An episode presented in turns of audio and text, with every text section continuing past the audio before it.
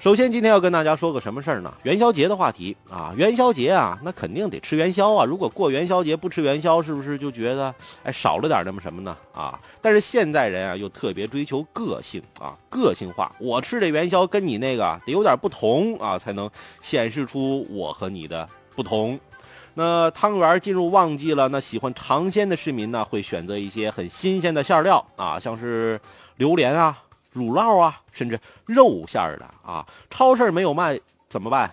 网上下单啊！现在这网上买东西特别的方便，哎，淘宝一搜啥都有，哎，网上一下单，这汤圆元宵就送到家了啊！当然了，在很多人的微信朋友圈里还有什么呢？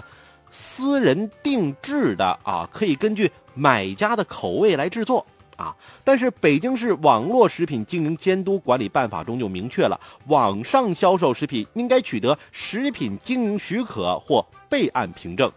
元宵节元宵和汤圆是老百姓必备的食品，网购的兴起不仅为购买元宵和汤圆提供了极大的便利，尤其是私人定制的兴起，那食客可以根据自己的口味来定制美味的汤圆，而精明的商家呢，也正是瞅准了这个商机，借机赚上了一笔。但是啊。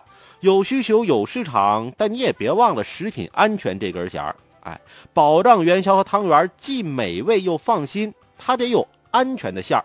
另一方面呢，在于食品的新鲜，而一些卖家呢，也是等买家下单付款之后才开始做，以保证新鲜。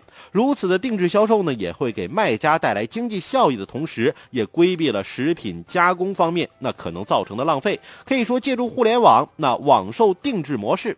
这个模式是很不错的，但是在看到好的一面的同时，一些隐忧呢，它也难以让人放心。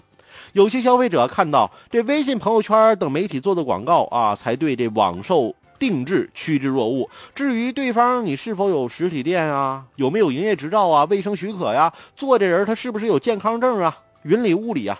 而食材的生产环境、食材的过程啊，是否安全过关呢？这其实也是顾虑重重。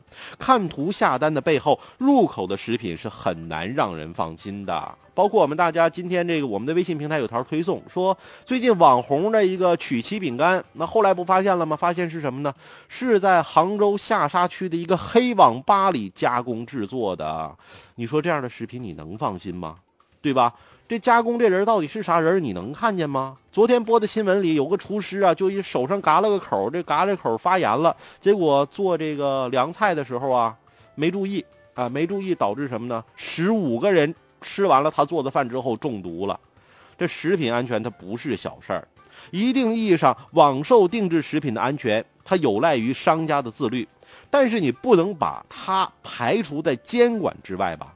毕竟食品安全不同于其他，出了问题就可能会伤人害命。网售定制的元宵和汤圆虽然好看，但对于消费者而言需要多点谨慎。同时，对食品监管部门而言啊，不妨也对网售定制模式呢，你给予关注和管理，让消费者真正买的舒心、买的放心、吃的安心。